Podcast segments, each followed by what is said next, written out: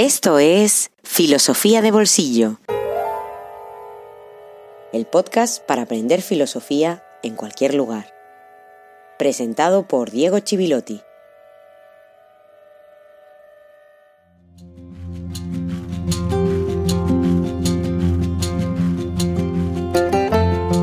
Feliz jueves filosófico número 4. Siento no comenzar con la energía de costumbre.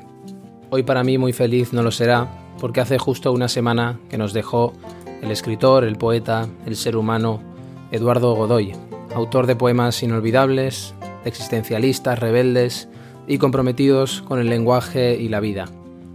Autor también de una historia muy valiosa sobre la Asociación de Trabajadores de la Universidad de La Plata, en Argentina. Él no hizo nunca el más mínimo esfuerzo para que su nombre fuera conocido, así que a la inmensa mayoría de los que escucháis, su nombre no os dirá nada. Sin embargo, para mí lo dice todo.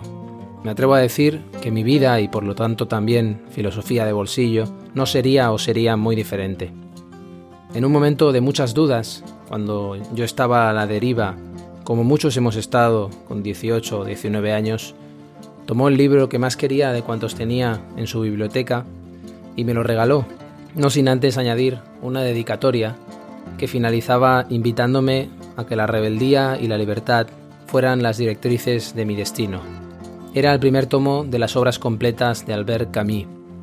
Corría el año 2003 y su vida y la mía también eran muy diferentes a lo que eran la semana pasada.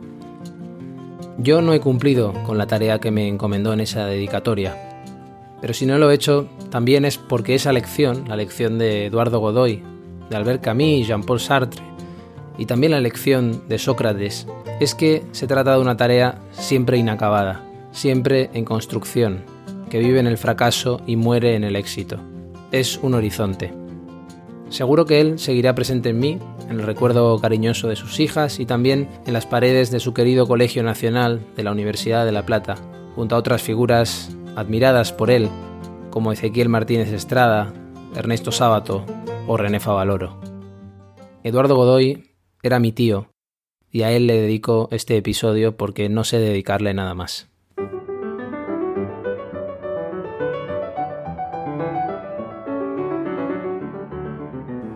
El episodio anterior es posible que te haya parecido un poco más complicado y es normal, porque el grado de abstracción de las cuestiones que tratamos fue mucho mayor. Analizamos por qué la filosofía socrática es una reivindicación del fracaso, explicamos cuál es el saber del filósofo y hablamos también de la dimensión política del pensamiento platónico. Además, nos preguntamos qué es una idea para Platón, utilizando la imaginación a través de esa galleta que te pedía que te imaginaras, para poder ir entrando en la teoría de las ideas. Resumiendo lo que dijimos, nada es excepto el ser en sí mismo. Si decíamos que ya no es una galleta cuando me comía esa galleta, es porque todo lo que define galleta, la idea de galleta, continúa teniendo validez más allá de la existencia. Cuando ese objeto que te pedía que te imaginaras aparecía, se mostraba como una galleta, y todos esos objetos que te rodean, como el smartphone, los auriculares, se muestran como tal, lo que propiamente está presente no es el objeto, sino la idea de galleta, smartphone, etc. Lo que es el eidos, la idea, continúa teniendo vigencia más allá de la existencia de ese objeto, porque solo la idea es. Y la cosa no tiene más ser que el ser de la idea. Por eso Platón insiste siempre que la idea es el objeto de la filosofía. Ser o no ser antes de Shakespeare. Había explicado que la idea de galleta continúa vigente aunque me la haya comido. Con esto está muy relacionado un problema que surge cuando se explica a Platón muchas veces, a veces en la educación secundaria por tener que agilizar y tener que sintetizar, resumir, y que tiene que ver con la traducción del verbo ser, del sustantivo ser, de lo que los griegos utilizaban para decir que algo es. En griego el infinitivo del verbo ser es einai y el sustantivo, el ser, sería estin. Y después también tenemos el ente, que sería lo que es o lo que está siendo, una especie de ser en gerundio, ¿no? Eso que está siendo, que sería el toón. Y en las traducciones encontramos a veces algunos de estos términos los encontramos traducidos por existencia o existir. Eso es algo que puedes comprobar en, en los diálogos de Platón, en muchas ocasiones, cuando se hace referencia a que algo existe, se está traduciendo por alguna de estas palabras. Y eso es algo problemático. El problema es principalmente que cuando nosotros hablamos de que una cosa existe, nos referimos a que la podemos localizar, ¿no? Que la puedes identificar y localizar en un espacio determinado. Es decir, hablamos de una existencia que no es de por sí necesaria y que tiene una causa, que podría no existir y que existe por alguna razón. Pero si hablamos de existencia respecto a las ideas de Platón, llegaríamos a la conclusión de que solo existen en la mente. Y eso es algo que muchas veces dicen los alumnos, y que seguramente en algún momento te has llegado a preguntar al leer Platón o a lo largo de estos tres episodios que llevamos en Filosofía de Bolsillo. Puedes pensar, bueno, pero Platón, cuando habla de idea, está especulando. Es una pura especulación, es simple poesía, simple literatura. Los alumnos muchas veces dicen, este tío que se ha fumado para pensar todo eso. Sin embargo, si hacemos eso, estamos reduciendo las ideas a cosas. Ahí está ese punto clave en el que insistía en el episodio anterior respecto al carácter abstracto de la filosofía. Porque las ideas no se encuentran en ningún lugar. Si se encontraran en algún lugar, no serían ideas, serían cosas. Siguiendo el pensamiento de Platón, podríamos decir que no existen y precisamente por el hecho de no existir tienen una validez absoluta. Si te fijas, constantemente estamos hablando de dos esferas, dos niveles incluso. Por eso mismo, desde Platón, se establecen dos grandes niveles de conocimiento que van a tener gran influencia a lo largo del pensamiento occidental. Y no por el contenido, sino por la naturaleza. Son niveles de conocimiento de naturaleza diferente. A lo largo de toda la historia eso nos lo vamos a encontrar. Un conocimiento superior, intelectual, cuya capacidad es el entendimiento, y un conocimiento inferior, sensible, cuya capacidad es la sensibilidad. Es verdad que el conocimiento superior, intelectual, tiene un contenido especial, que son las ideas.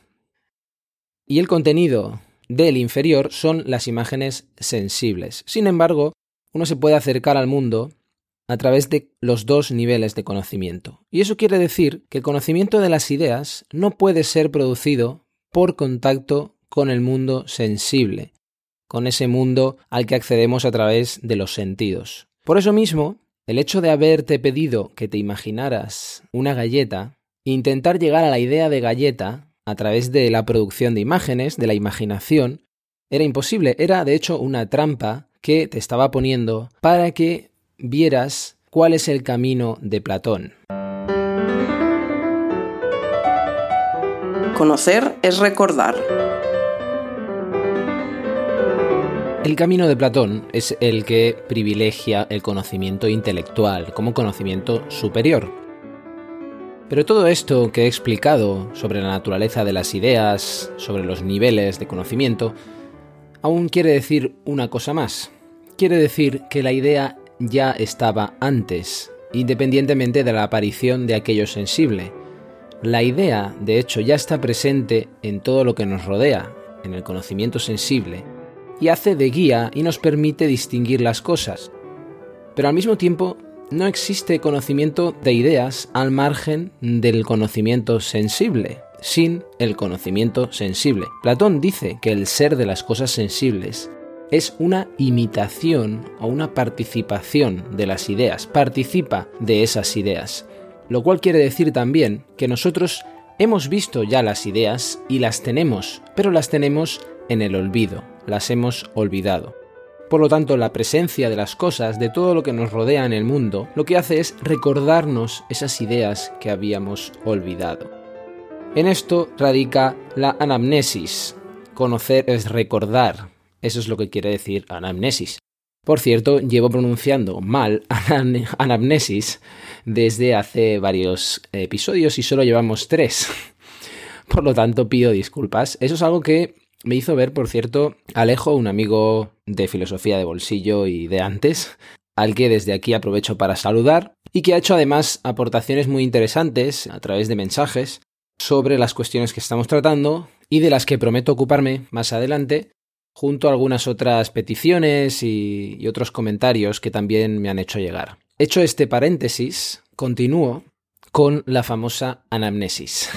La anamnesis o también reminiscencia, que quizá te suene del vocabulario médico, porque se utiliza como recordatorio traer a la mente todo aquel historial de un paciente. En este caso, relacionada con el alma en Platón, tiene que ver con la afirmación de que nada se podría conocer si la idea, si el eidos, no lo conociéramos ya de antemano. Es decir, que aprendemos solo en la medida en que siempre ya sabemos, aunque ese conocimiento esté en el olvido. Por eso Platón dice que aprender es recordar, que siempre sabemos en olvido. Y recordamos cuando nos encontramos con las cosas. Cada una de las cosas que nos rodea en el mundo despierta en nosotros el recuerdo de cada idea, de cada eidos. Y eso quiere decir que hay una relación anterior del alma con las ideas, y que el alma está aquí perteneciendo a allá, a otra esfera. La presencia de las cosas tiene la capacidad de hacer recordar la idea, y de hecho las cosas han sido producidas mirando a la idea de lo que debe ser producido. Esa imagen del artesano como alguien que conoce aquel mundo de las ideas porque debe tener a la vista las ideas cuando trabaja, pero lo que hace es una copia, nunca llega a alcanzar la idea nunca puede reproducirlo tal como es.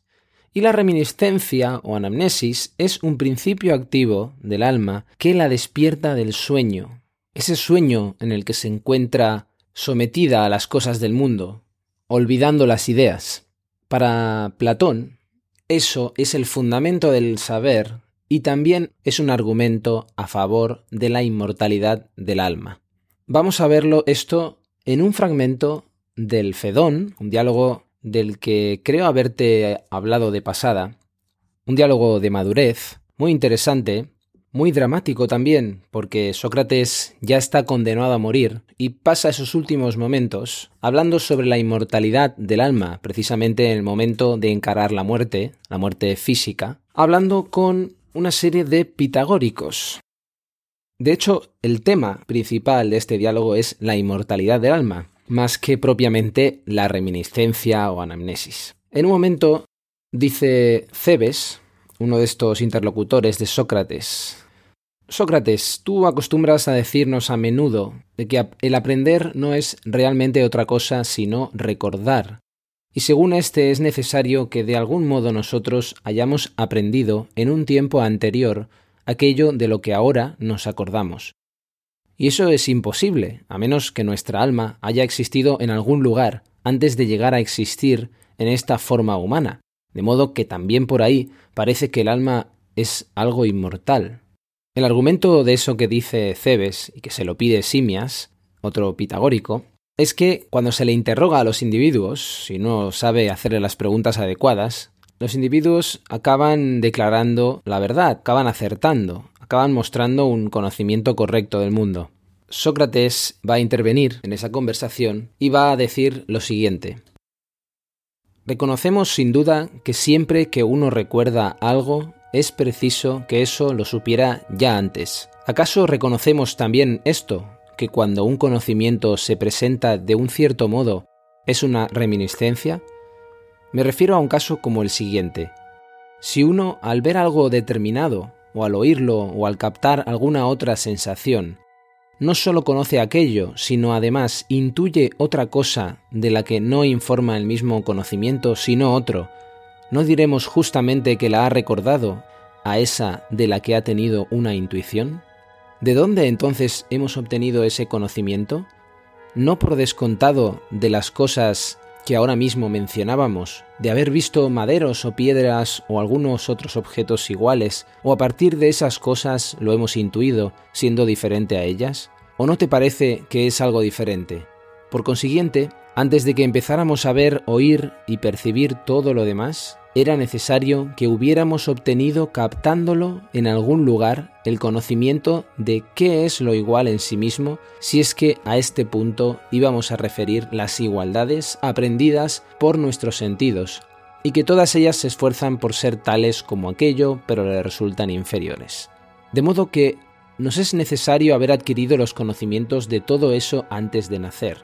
Y si después de haberlos adquirido en cada ocasión no los olvidáramos, naceríamos siempre sabiéndolos y siempre los sabríamos a lo largo de nuestra vida, porque el saber consiste en esto, conservar el conocimiento que se ha adquirido y no perderlo. Lo que he leído son fragmentos de este Fedón, saltándome muchos párrafos, pero es muy interesante leerlo del principio al final para entender bien la teoría de las ideas y también para poder ampliar esta cuestión de el conocimiento o el aprendizaje como reminiscencia o recuerdo. Si quisieras profundizar en la cuestión esta del conocimiento como recuerdo, la anamnesis, es muy recomendable el Menón también y el Fedro, del cual ya te leí algún fragmento en episodios anteriores. Solo sé que no sé nada. ¿Otra vez estás con eso? Seguramente me diréis. Sí, otra vez, porque no tenemos que olvidar que lo que hace Platón es convertir eidos, convertir la idea, en tema para expresar el fracaso de pensarla. En el episodio anterior leí un fragmento de la Apología donde se entendía bien esa afirmación en el contexto adecuado. Y eso es lo que hace Sócrates en los diálogos constantemente es hacer notar a su interlocutor que está suponiendo que aquello que dice tiene sentido, consistente, que lo sabe, y sin embargo no puede responder por la pregunta ¿qué es ser bello? ¿qué es ser justo? ¿qué es la grandeza? ¿qué es la igualdad? Sin embargo, Sócrates no responde, él sabe que no sabe, y eso lo va a llevar hasta el final, incluso hasta su condena a muerte. Pudiendo huir, no lo hace. Los mismos jueces quieren obligarle a tomar parte y finaliza de hecho la apología, su apología frente a los jueces, con una sentencia, con una frase tremenda. En ella dice, Es ya hora de marcharnos, yo a morir y vosotros a vivir. ¿Quién de nosotros se dirige a una situación mejor? Es algo oculto para todos, excepto para el Dios.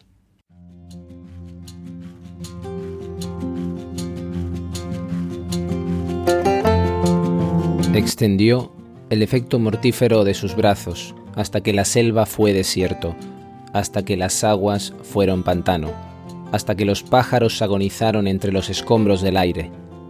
Modificó el contorno de las estaciones, la permanencia de las lluvias, la lentitud de las sequías.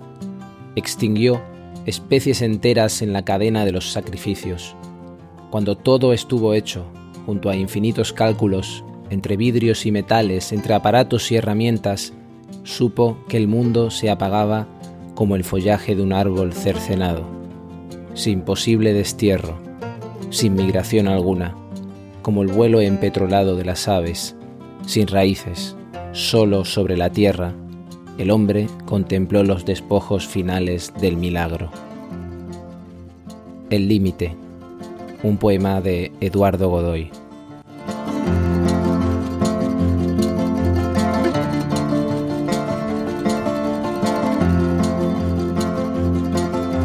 Hasta aquí el cuarto episodio de Filosofía de Bolsillo.